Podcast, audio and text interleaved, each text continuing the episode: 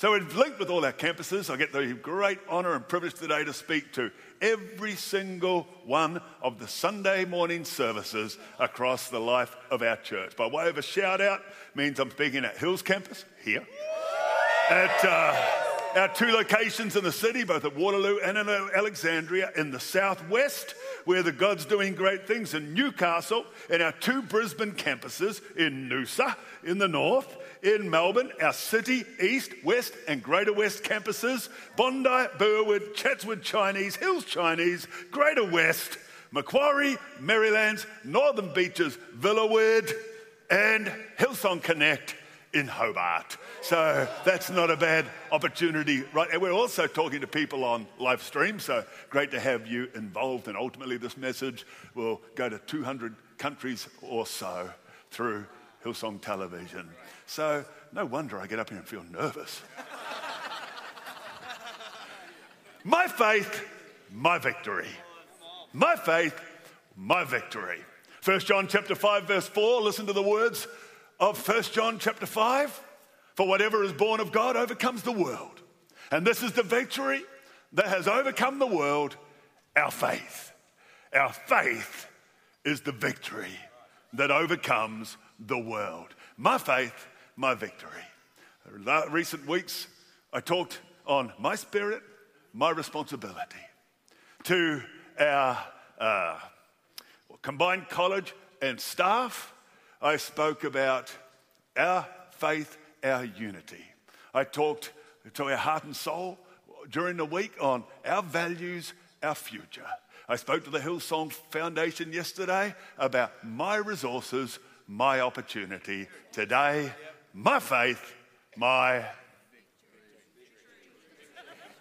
my faith, my ah, fantastic. You are there. I go away for one week and you get all conservative on me. My faith, my Wow, I heard you in Brisbane from here. All right. So I love winning. I hate losing. I am a poor loser. I don't play golf because it seems an immature game for grown men to be running around after a silly little white ball. But I also don't play golf because I know I can't win and I hate losing. But I love winning. Everybody loves winning.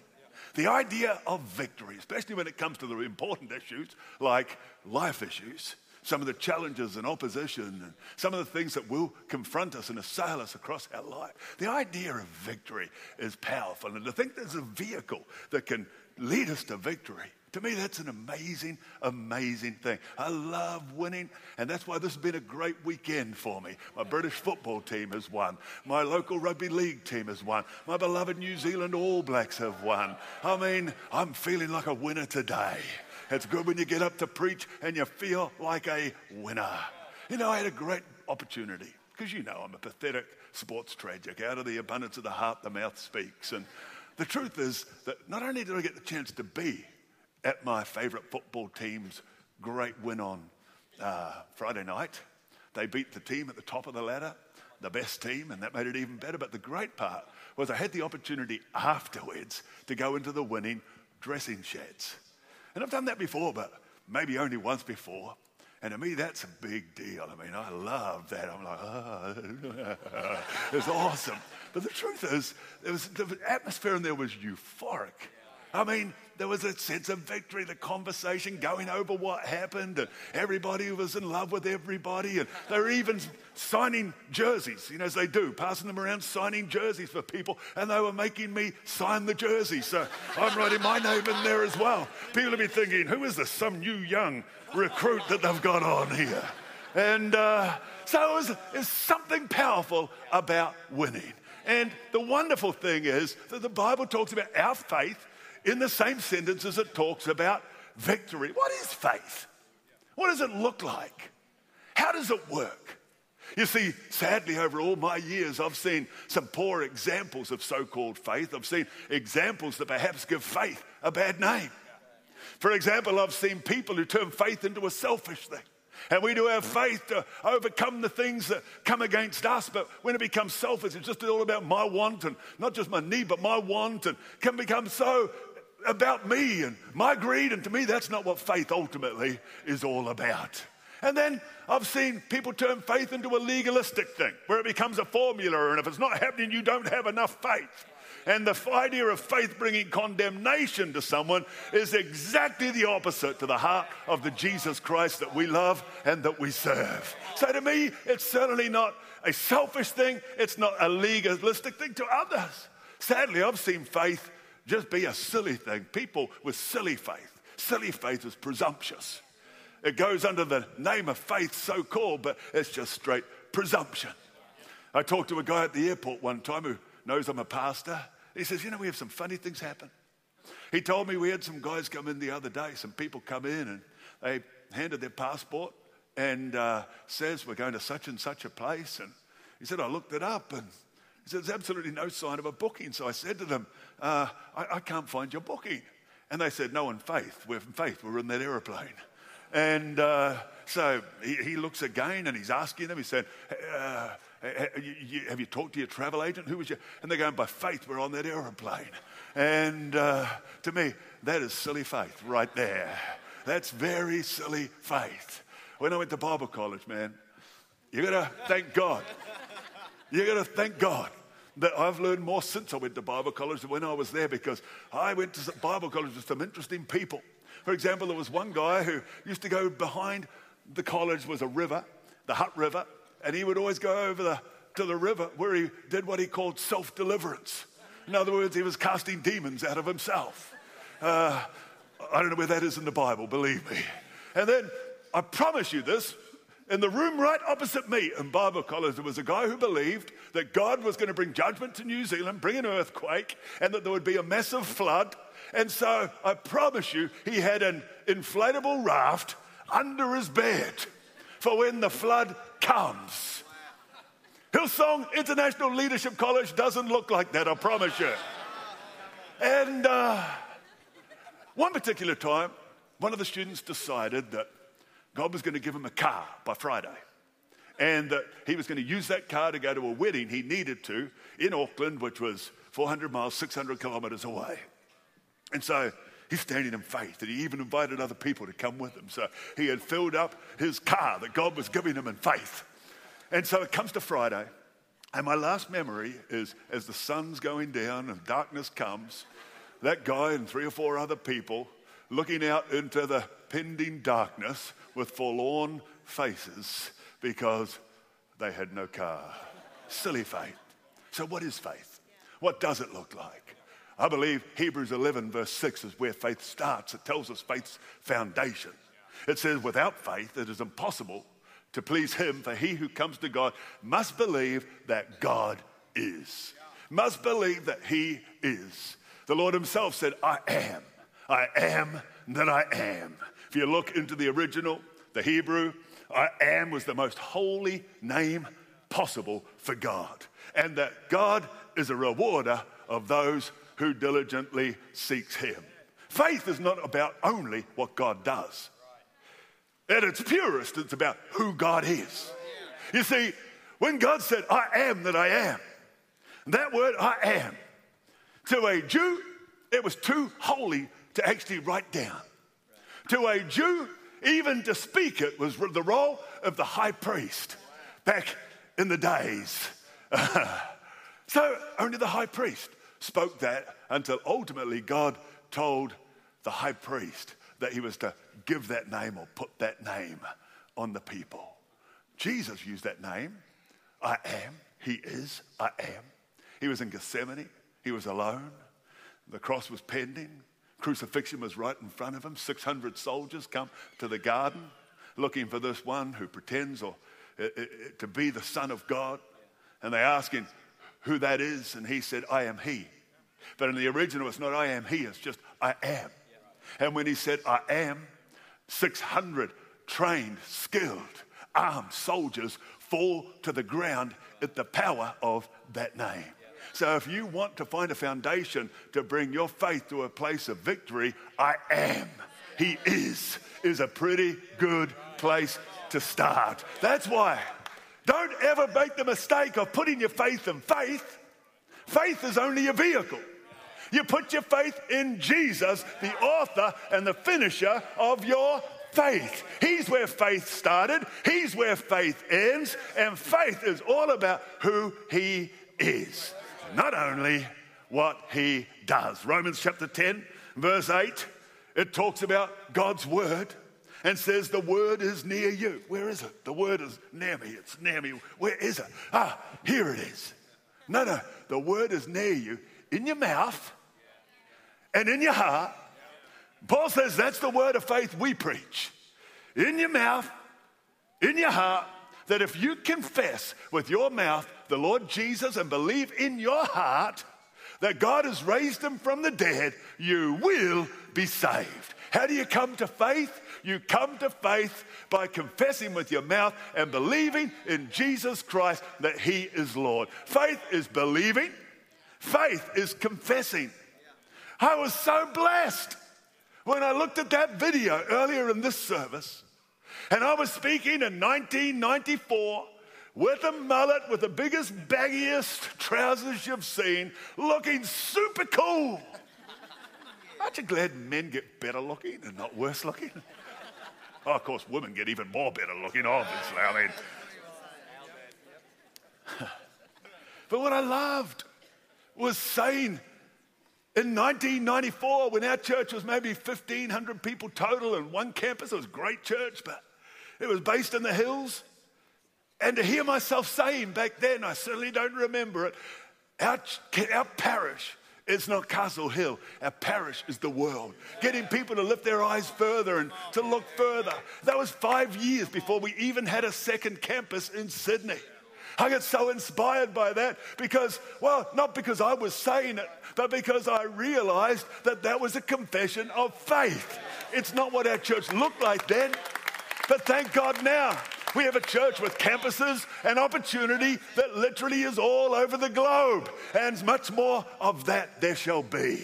It is also faith lordship based on who He is and trusting God with every part of our lives. That to me is faith. Number one. Number one. Faith. My faith, my favor. My faith and my favor. You know, the awesome thing about faith is what it accesses. I think Romans chapter 5, verse 2 is one of my favorite verses. It says in Romans 5, verse 1, that our justification comes through faith, that we're justified by faith. It says we have peace with God through our Lord Jesus Christ. And listen, through whom we also have access by, uh, by faith into that grace in which we stand. What is faith? It's a vehicle.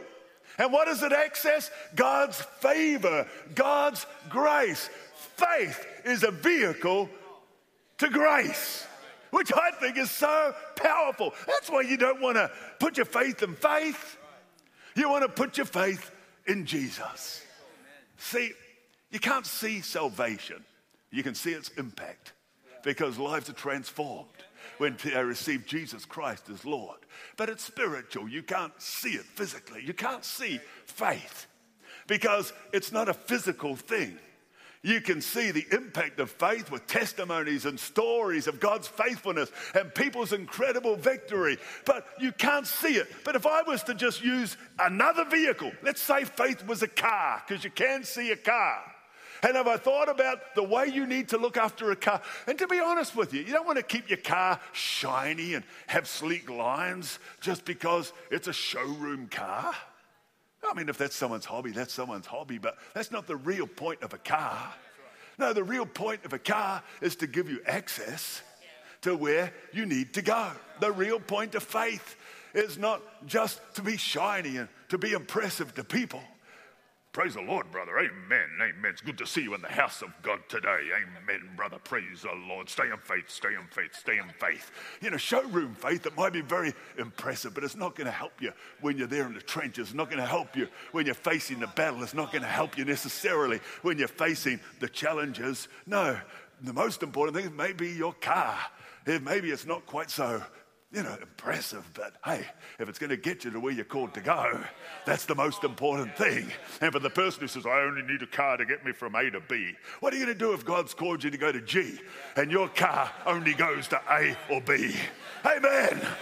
So, if faith was a car and it's going to access favor and grace, you want to look after it. And we look after our car. And what does that mean? We keep it secure. Why? Because we don't want it to be stolen. I've had a car stolen, and that's a horrible, horrible feeling. When suddenly you go outside and your car's not there. And that happened to me once years ago. I went outside, wanted to go off in my car, and it was gone. And I'll never forget that feeling violated, feeling, I mean, it's the most horrible, horrible thing to have a car. Anyone else here ever had a car stolen? It's not a pleasant thing. You guys need to get into different neighborhoods, I have to say. and uh,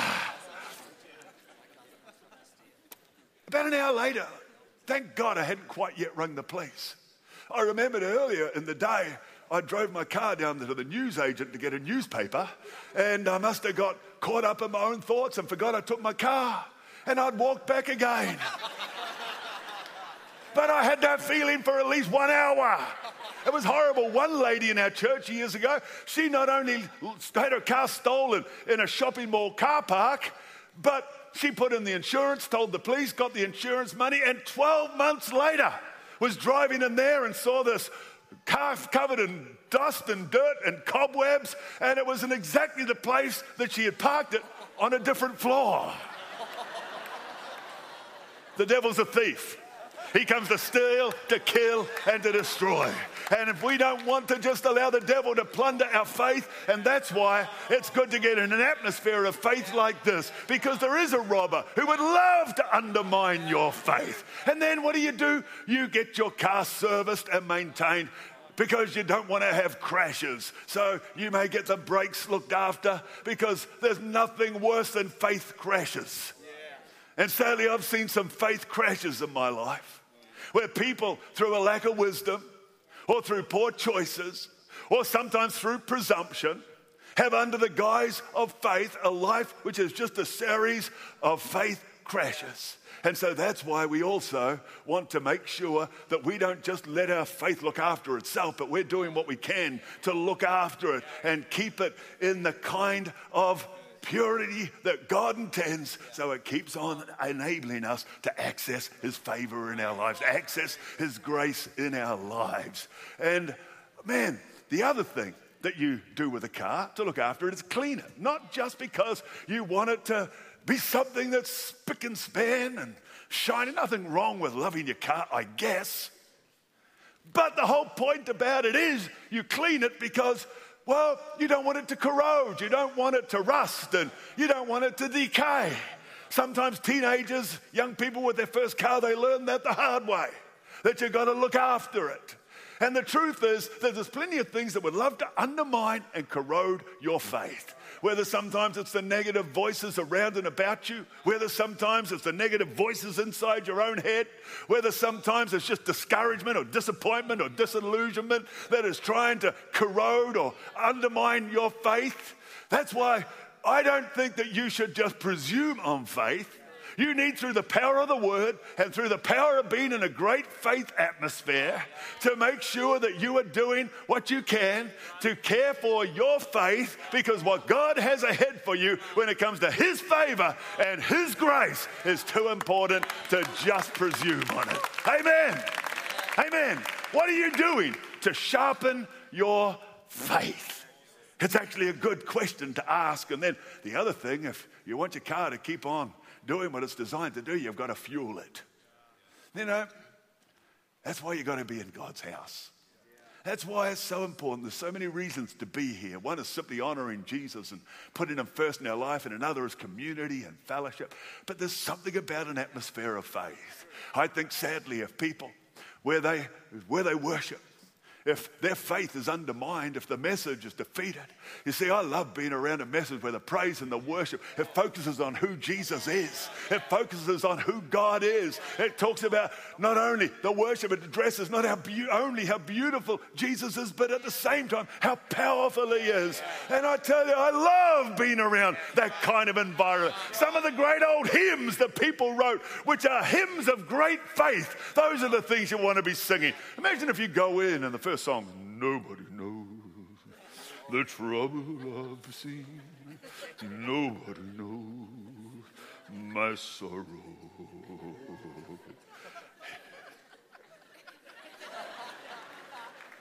I know it's an 11:15 service, but I'm working hard here.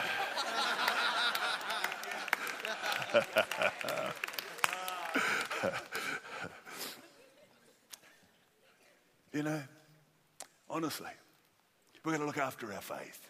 And looking after it means stay in the Word. Let the righteous surround you. I love that wisdom David had at his lowest moment, in his most miserable psalm, Psalm 142. He says, They're out to get me. He says, They've set a snare for me. He says, Who cares about me? He said, Nobody acknowledges me. Finally, verse 6, he gets to the point where he says, I am brought very low. He was discouraged, he was depressed.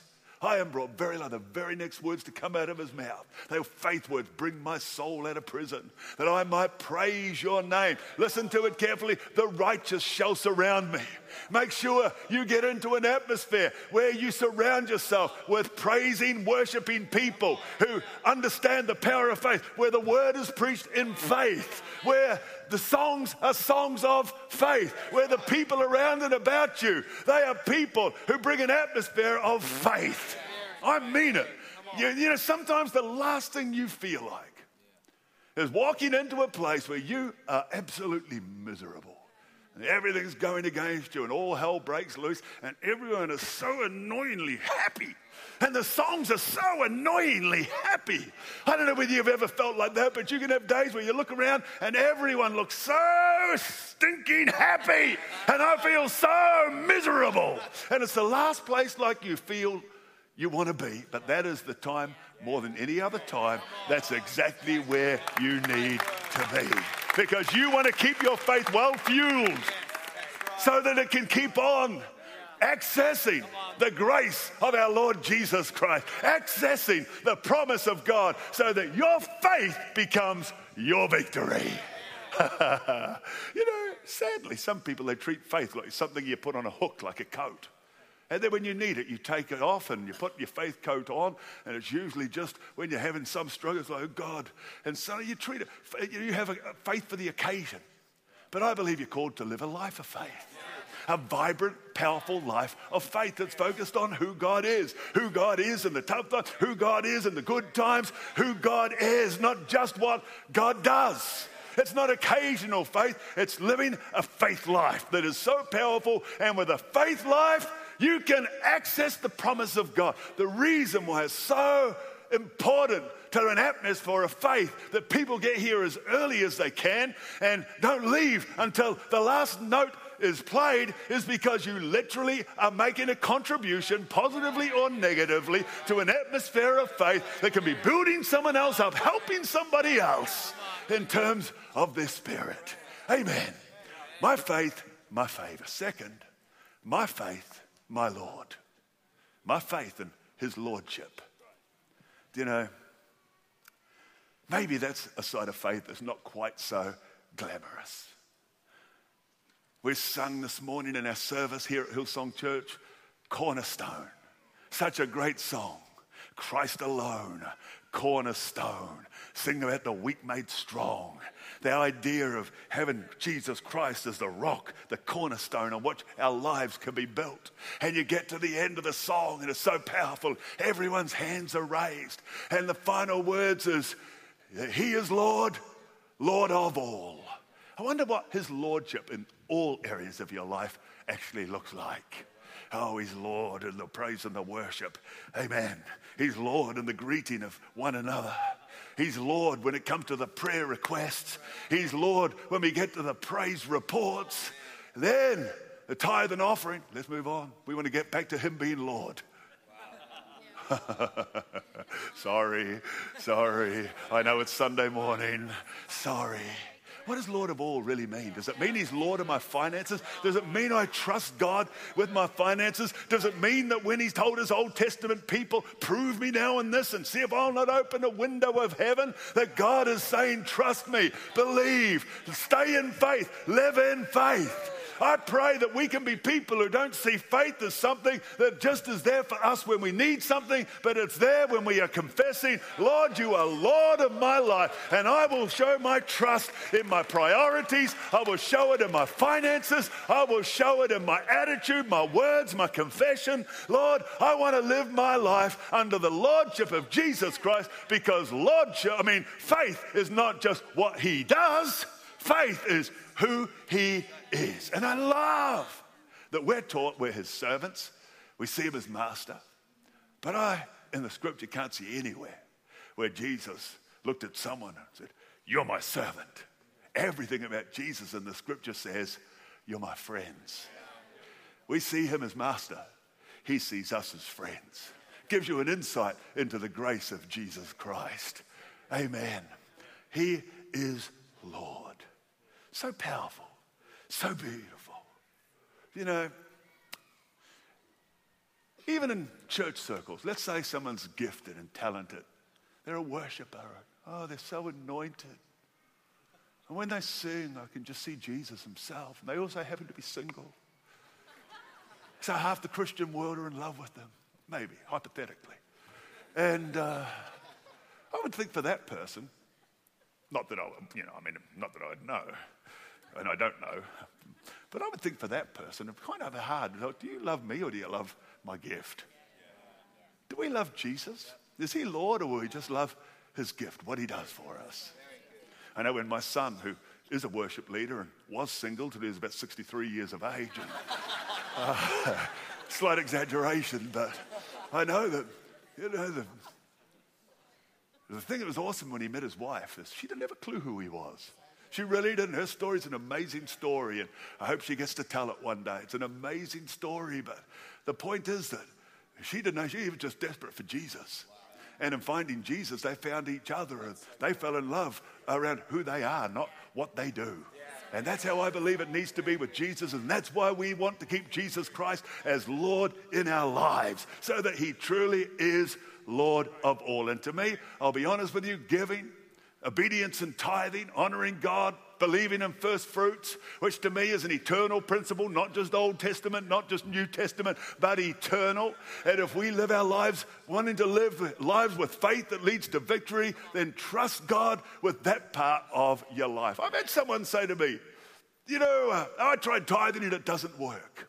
What do you mean it doesn't work? Yeah. If you're giving and honoring God, means that person there has been reached with the gospel, it's working. If you're doing what God encourages you to do, it's working. And if you live a life of faith and honoring God with your finances, I will promise you, as a 60 year old man, that you trust God with your finances and across the sphere of your life, you will see how honoring God, causing Him to be Lord over your finances, not only works, it brings incredible victory, it brings incredible testimony, it brings a life where you can only give gratitude to the glory of God. Number three, my tithe, my mountain. I mean, the Bible talks about saying to a mountain, be moved into the sea. And I mean, that's pretty crazy to think about. I would love to move a few mountains around. Imagine if you could literally do that physically. You could move mountains. I mean, I, back in the day at least, loved snowboarding. First thing I'd do is I'd move the biggest mountain in Australia, six and a half thousand feet to the French Alps, and I'd move the French Alps down here to Australia. It'd be fun. I could think of a few people I wouldn't mind moving a mountain on top of their home. Not true. Not true. Just a little hill in the backyard, that's all. Hard to mow. so, practically, what do we need to do to move mountains? Matthew 21, look at it. Here's the verse. It says, So Jesus answered and said to them, Assuredly I say to you, if you have faith, faith, and do not doubt, you will not only do what was done to the fig tree, he had just cursed and withered a fig tree, but also, if you say to this mountain, be removed and be cast into the sea, it will be done.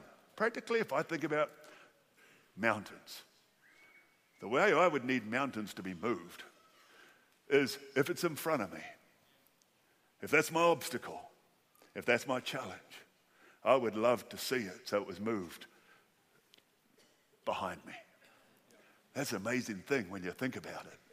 You think about mountains that were one time in front of you. I'm standing on a platform in a beautiful auditorium in what is a very nice modern business park. There's nice homes and houses and really nice modern. And the amazing thing is, we never imagined, but this is what's happening. They're building a railway station straight across the street, which will access this church property with all of Sydney. I mean, you could never have foresaw that many, many years ago, just across the road from the edge of this business park. I sat in my humble little office in a leased warehouse on the mezzanine floor looking out at the land across the road, just fields. And you know, they were talking about those fields and that one day it would be this state of the art business park. Silicon Valley type business park is how I remember it being described. And I looked over there and the price they were asking for it was impossible. It was in a mountain that was just too hard to climb. Impossible. Here I stand now, all these years later, with you, many people who have been faithful. And that mountain that once was in front of us has been moved. It's behind us. Now we've got many more mountains. What mountain do you need to move from in front of you to behind you? Because to me, that's what faith, moving mountains, is all about. And I can tell you, there's certain ways to try to get past a mountain. One is to go around it, but people who try to avoid the mountains, they just go round and round and keep ending up at the same place. The other thing you can do is go through it. That means a tunnel. And everyone in life has experienced a tunnel, and it's not a pleasant place to be. And I was taught never get out of the train while it's still in the tunnel, and it seems like pretty wise advice. Or the other way, of course, is to go over it. And to go over it can seem fairly impossible as well. I look at those Tour de France riders. Man, I can't even imagine. It looks so glamorous on television. I can imagine myself, not so much going up those mountains, though I reckon I'd give it a shot. But, oh, going down those mountains. I love it. I'd hate it. I would hate it. My son, with a whole lot of others, rode bicycles for days in, over, over countries and across Alps in Europe on a freedom ride. It was a ride for human trafficking, supporting the incredible work of A21. And they're sending pictures like the picture on the screen there. That is my son Ben riding up that mountain. And Ben, he wasn't built for a bicycle, I can tell you. He might have been built to be a rugby prop, but not for a bicycle. And uh, on top of that, he, he wasn't a constant bike rider. He just started riding for this event. And he got to London finally after leaving from wherever they left from in the heart of Eastern Europe. And he, he, he, was so weak and so sore that he literally, in London, instead of getting off and going, whoa, whoa, we made it, he just literally fell on the ground, sat on the curb in the middle of central London, and cried like a baby because it was so difficult. Well, you know, that's the amazing thing about faith. If you think about faith as a vehicle, one way to go up a mountain is one thing to go up a mountain with your right foot on an accelerator, where faith is doing the work for you. It's another thing to try to do it in your own effort. And this is what the Bible says with, that without God, you know, it is impossible. It is impossible, the Bible says, to please God. It is impossible to please God without faith. So that's where impossibility belongs, without faith. But when you trust God with your life, you move the mountain. Rather than it being opposition, it becomes opportunity. You see, there's not too many things God can't do. He can't be ignorant. Why? Because he is omniscient, all knowing. He can't be powerless. Why? Because he's omnipotent, all powerful. I don't think God can sin because there, he is sinless and there was no sin in him. He took our sins upon himself. The other thing God can't do is nothing. That's why if you come in faith in Jesus Christ without God, it is impossible. Without faith, it is impossible. But if you come to God in faith, then it changes the accent on impossible because the only thing impossible to God is nothing. And sometimes, oh, I tell you, we are very good at nothing. I love a little bit of nothing every now and then. Sitting in the lounge, donk, donk, donk, donk. I love it. I'm good at nothing. God, He doesn't do nothing. And that's the powerful thing. And so that's why to God the Bible says all things are possible. Nothing is impossible. What's impossible means? It means it is impossible. Stay in faith, mountain moving faith. And number four, my faith, my disappointment. My faith, my disappointment. You see, so beautiful when you hear a great story. A couple had tried for years, they couldn't have a baby. We hear these stories and had tried everything, tried IVF, tried everything, and they couldn't have a baby. Then one day, incredible joy, there's a testimony. There's a little baby to dedicate. What a powerful thing that is. Give God the glory. I love miracles. In a big church like ours, same time as that couple over there, are celebrating the goodness of God. There's a couple over here. They don't want to feel bad. They want to feel good for them. But what's wrong with us? What's wrong with us? Why didn't that happen for us? Why didn't that happen for us? You know, I love the way Paul describes faith and where he positions it. Because you see, Paul, he described himself as a blasphemer. 1 Timothy chapter 1, verse 13. I was formerly a blasphemer, a persecutor, an insolent man. He described himself. But I obtained mercy because I did it ignorantly and in unbelief. And look at this. And the grace of our Lord was exceeding abundant with faith and love, which were in Christ Jesus. Three words there grace, faith, and love. Where's faith? It's couched between grace and love. I pray that we'll always have a culture where we believe in faith to see God moving, but we couch faith in grace and love. We rejoice with those who are rejoicing and we weep with those who are weeping. Someone over there, they've been cured miraculously from a cancer and they're giving glory to God. And someone over there, they just buried their dad this week with a cancer. And there should never be anything about faith that somehow condemns people who are facing real challenges in their life. Nothing about faith. That's what gives faith a bad name. But you get an environment of both grace and love. That's what reflects the heart of Jesus. And you see how faith there begins to shine and how it begins to flourish and how it begins to prosper and how grace accesses victory, the victory that only Jesus Christ can give. My faith, my victory. Your faith, your victory. If you believe it, say amen. Amen, amen, amen. That was worth a good ovation right there.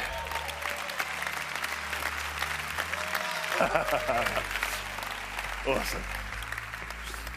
Which son are you, Lincoln? Cooper! Come up here, Cooper.